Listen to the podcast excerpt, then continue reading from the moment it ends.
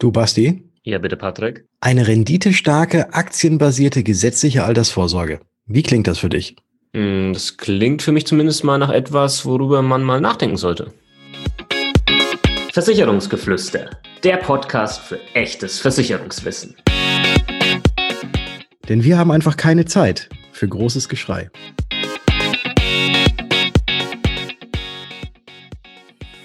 Hallo und herzlich willkommen zu einer neuen Episode des Versicherungsgeflüster Podcast. Mein Name ist Patrick von Was ist Versicherung und neben mir der Basti von Versicherung mit Kopf. Grüß dich, Basti. Servus, Patrick. Hallo, liebe Zuhörer. Renditestark, aktienbasierte, gesetzliche Altersvorsorge. Das hatten wir ja gerade in der Einleitung. Und da gibt es einen neuen Vorstoß, den wir euch jetzt heute mal erzählen möchten und da mal ein bisschen näher drauf eingehen, was das Ganze denn so auf sich hat und äh, was wir davon halten. Ja, also ich erstmal so, äh, wo kann ich unterschreiben? das ist mein Fazit oder meine Meinung dazu. Aber aus welcher Ecke kommt das Ganze? Die FDP hat hier einen Vorschlag mal ausgearbeitet, wie denn tatsächlich eine gesetzliche Aktienrente aussehen könnte. Und wenn man sich das Ganze mal, mal durchliest, dann ist das zumindest mal in, in meinen Augen ähm, gar nicht mal so doof. Ähm, in aller Kürze, was hat die FDP vorgeschlagen? Äh, quasi hat sie gesagt, ja, gesetzliche Rente, äh, wie das System hat, ist, das ist halt schon lange nicht mehr so wirklich zukunftsfähig.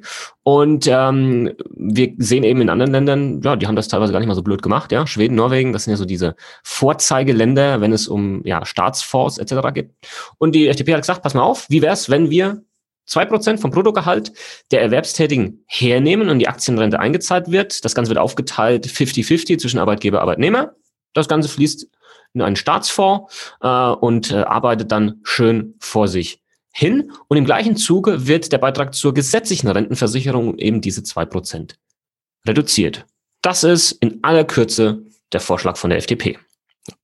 Da, dazu braucht man natürlich so ein bisschen Hintergrundinformationen, wie denn jetzt momentan das aktuelle gesetzliche Rentensystem aussieht und äh, was jetzt da diese tolle Neuerung denn ähm, wäre. Und zwar ist es ja so, dass äh, das aktuelle Rentensystem äh, derart ausgestaltet ist, dass sich das Ganze auch Umlageverfahren nennt. Das bedeutet, dass ja jeder von uns, der in die gesetzliche Rentenversicherung einzahlt, dass der ja nicht für sich selbst irgendwas Kapitalgedecktes anspart, also das Geld, was man selbst einbezahlt, das wird nicht für einen selbst auch zurückgelegt und dann irgendwie verzinst, sondern das fließt direkt deswegen auch Umlageverfahren, direkt weiter an die momentanen Rentner. Und da sind halt leider diese Kassen nicht so, proll, äh, nicht so ähm, pralle gefüllt, wie man sich das wünschen würde, weil ähm, momentan ist es so, dass noch mehrere Milliarden Euro auch von dem Staat mit dazugeschossen werden, damit überhaupt die Renten an die aktuellen Rentner auch in der vollen Höhe ausgezahlt werden können. Und da gibt's halt immer mehr eine Schieflage, weil immer mehr in Rente sind, die Renten immer höher werden, aber immer weniger einzahlen oder das, was reinkommt, nicht mehr so, so hoch ist, als das, was ausgegeben werden muss. Und da wurde gesagt, dass man wohl in den nächsten Jahren tatsächlich bis zu 100 Milliarden Euro pro Jahr von staatlicher Seite dazu schießen müsste, damit überhaupt die Renten stabil bleiben und sie auch noch weiter ausgezahlt werden. Und dieses, ja, dieses System kippt halt so langsam um. Und genau aus dem Grund kam dieser Vorstoß, dass man doch auch einen Teil nicht in die gesetzliche Rentenversicherung, so wie sie momentan ausgestaltet ist, einzahlt, sondern das Ganze eben kapitalgedeckt macht für einen selbst und dass das Ganze dann eben in Fonds, in Aktien angelegt wird, die dann allerdings auch vom Staat äh, vorgegeben werden. Richtig. Und das ist ja erst seit vorgestern bekannt, ne? dass unser gesetzliches Rentenversicherungssystem nicht mehr funktioniert und nicht schon seit, ja, gefühlt wahrscheinlich Jahrzehnten. Ähm, und deswegen sagt zum Beispiel auch der Professor äh, Dr. Bernd ähm, Raffelhüschen, ähm, ist doch Professor Doktor, oder? Oder nur Doktor? Nein, der ist Professor Doktor. Professor Doktor, ja. ja. Mit dem der Patrick und ich auch mal frühstücken durften ähm, zusammen. Das, das war mal ganz nice. Ähm, der ist in diesem Thema halt extrem tief drinnen und er sagt, äh, der Vorschlag ist wirklich gut von der FDP. Er kommt nur circa 30 Jahre zu spät. Ja, also das ist das, was ich hier gerade auch mit so ein bisschen angerissen habe, dass wir das schon seit Jahrzehnten eigentlich wissen. Und ähm, so ein System dauert natürlich ein bisschen, wenn das implementiert ist, bis das Wirkung zeigt. Also das, das, da braucht nicht drei Jahre oder fünf, das braucht wahrscheinlich 15, 20, 30 Jahre. Und ähm, es wird wahrscheinlich auch eine Übergangsphase einfach geben müssen, wo, wo, wo Systeme quasi äh, gleichzeitig mit einhergehen. Ist ja sowieso hier angedacht, das ist ja kein, kein Ersetzen, aber es könnte ja so sein, dass dann vielleicht mit zwei Prozent wird hier angefangen vom, vom Bruttoeinkommen und dann in ein paar Jahren sind es dann drei Prozent und dann vier Prozent, dass es so eine Art fließenden Übergang äh, gibt. Und ich weiß nicht, wie du das siehst, Patrick. Wir, wir müssen, glaube ich, anerkennen oder einfach akzeptieren, dass es für gewisse Generationen ist halt jetzt einfach mal scheiße mit der Rente. Ja? da, das ist halt einfach mal so. Vor allem die Generation, die jetzt die nächsten wahrscheinlich, weiß ich nicht, 10, 15, 20, 30 Jahre in Rente gehen. Aber das ist für mich halt kein Argument, das System nicht äh, zu ändern, damit halt die anderen Generationen, die dann danach kommen, ja, die Kinder oder die Kindeskinder, dass da endlich halt mal wieder was Funktionierendes dasteht. Deswegen, ich stimme schon äh, dem, dem Dr. Bernd Raffelhüschen, Professor Dr. Bernd Raffelhüschen zu, aber ähm, besser spät als nie. Äh, trifft in dem Fall, glaube ich, äh, so wirklich den Nagel auf den Kopf, finde ich zumindest. Absolut, absolut. Also es muss sich irgendetwas ändern, damit eben auch künftige Generationen noch von gesetzlicher Seite irgendwie zumindest einen Teil ihres Alters auch noch mitfinanzieren können durch, durch diese Rente. Ähm, aber das zeigt ja auch wieder, also diese ganze Diskussion, die ja nicht erst, wie du schon sagst, nicht erst seit vorgestern geführt wird, zeigt ja eigentlich auch, wie wichtig es ist, dass man, dass man sich auch privat um diese ganze Geschichte kümmert.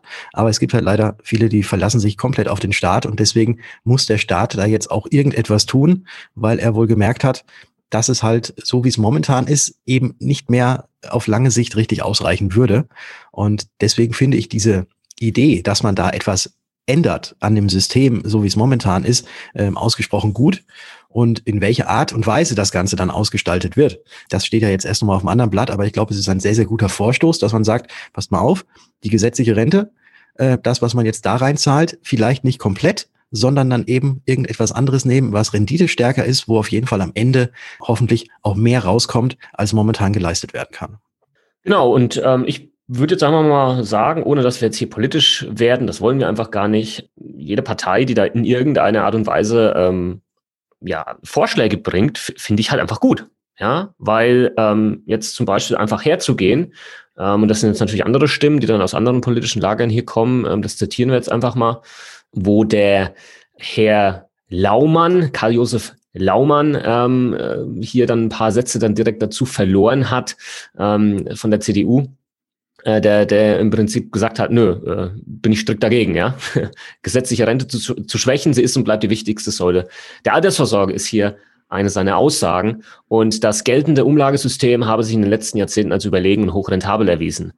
Ähm, ich weiß nicht, von welchem Land er spricht. Also wenn er von Deutschland spricht, dann weiß ich nicht, wie er auf diesen Satz äh, kommt. Ja, hochrentabel und überlegen, das sind bestimmt Worte, die ich noch nie in meiner ganzen Laufbahn als Versicherungsheini äh, irgendwo in einen Satz ähm, gehört habe. ich hoffe, ich darf das jetzt mal so überspitzt darstellen. Also ähm, da, das ist mir ein bisschen zu, zu einfach, ja, dann einfach wieder dagegen. Das ist immer einfach, irgendeinen Vorschlag abzuwiegeln, anstatt dann herzugehen, ja, nein, finde ich doof, aber äh, ich habe einen besseren Vorschlag. Und das kommt halt nicht, ja. Und das, das finde ich halt, das finde ich nicht, nicht okay. Man muss natürlich da auch wieder bedenken, es ist natürlich immer in der Politik so, dass wenn eine Partei irgendetwas vorschlägt, dass die anderen erstmal dagegen schießen. Ja, das ist, wir sind jetzt auch gerade im Jahr 2021, das Superwahljahr, wie es sich ja schimpft. Und da versucht halt jetzt jede Partei sich irgendwo zu positionieren und ähm, ja, dass dass im Parteiensystem äh, kein Konsens herrscht, das wissen wir alle, dass eben alle, alle gegeneinander schießen. Was dann allerdings auch der Herr Laumann ebenfalls noch mitgesagt hat, ist eben, dass er sich durchaus doch eine andere Standardvorsorge irgendwie ähm, vorstellen könne. Sie müsse attraktiv sein und auch ohne Zulagen. Ja, aber ein Konzept gibt's halt dahingegen halt trotzdem einfach noch nicht. Ne? Also zumindest nicht, dass, äh, dass es mir bekannt wäre. Ähm, das ist immer schön und gut, aber dann, dann muss da auch hin, was hinten dran liegen, ja. Und da hatte sich zum Beispiel der, der Vorschlag von der FDP schon etwas ausführlicher nicht nur angehört, sondern das konnte man auch nachlesen. Ich glaube, das ist auch wieder nur einfach eine persönliche Meinung, ja, ohne dass wir, äh, ich hier großartige politische Ahnung habe, aber wenn man halt so ein System, das seit Jahrzehnten äh, so ist, wie es halt ist, das anzupacken und zu ändern.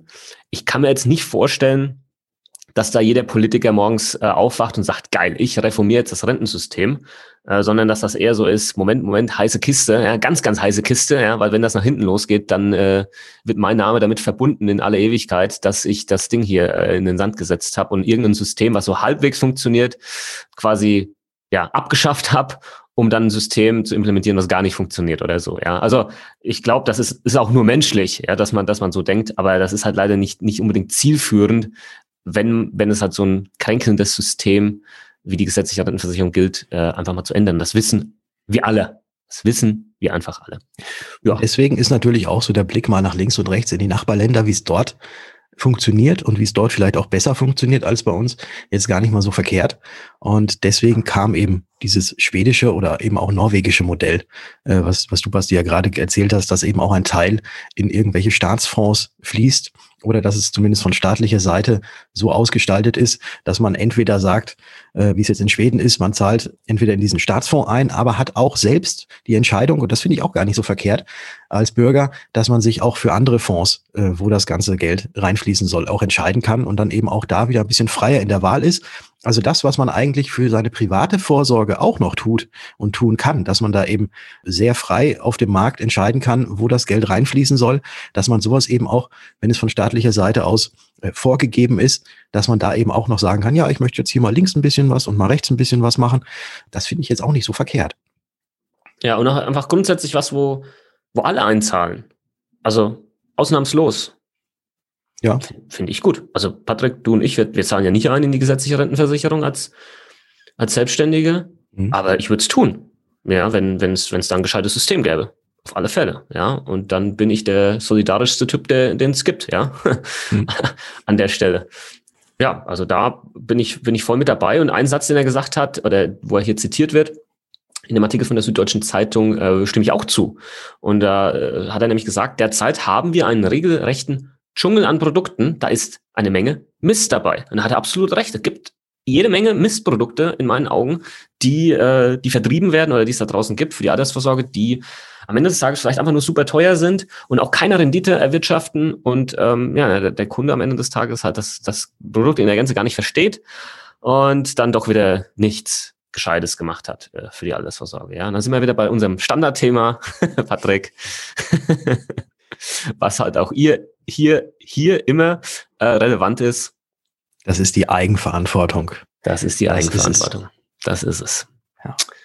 Ja, also es bleibt spannend. Ich denke mal, ich kann mir vorstellen, dass jetzt in unserem Wahljahr, ja, jetzt im, im September dann, ist im September, ne? Ja. Ist im September. Genau. Ähm, wird, wird das Thema Rentenversicherung, Altersvorsorge, das wird, glaube ich, schon ein, ein, ein, starkes Thema sein. Vielleicht kommt auch mal wieder die Bürgerversicherung auf. Die hat, die hat so den, hat es so an sich, immer nur im Wahljahr aufzukommen. hm. hm, das ist aber komisch. Und ähm, ja, mal schauen, äh, was, äh, was da kommen wird. Ich sag mal so, ich werde in die Parteiprogramme sehr genau rein, reinschauen dieses Mal. Also sehr genau, vor allem in den Bereichen. Sehr, sehr, sehr genau, weil ich sage, das ist ein ganz wichtiges System ähm, oder ein ganz wichtiges Thema vielmehr äh, wo, wir, wo wir eine gescheite langfristige Lösung brauchen. You name it. I ja. named it. yes. Und damit ja. sind wir, glaube ich, auch schon am Ende. Wir könnten, glaube ich, noch ganz, ganz lange darüber weiter diskutieren, aber würden uns, glaube ich, auch nur im, im Kreis drehen. Wichtig ist eben, dass oder schön ist, dass irgendwelche Reformvorschläge da sind. Wir warten ab, was denn dann tatsächlich auch umgesetzt wird und wie es weitergehen wird. Aber, und da ist mal wieder etwas, wo sich wirklich, glaube ich, alle Politiker auch einig sind, dass einzig und allein sich auf die gesetzliche Rentenversicherung verlassen nicht fürs Alter ausreicht. Und da kommen wir halt jetzt wieder ins Spiel mit der, aus der privaten Versicherungswirtschaft, dass man auch da guckt, was kann man denn noch zusätzlich tun?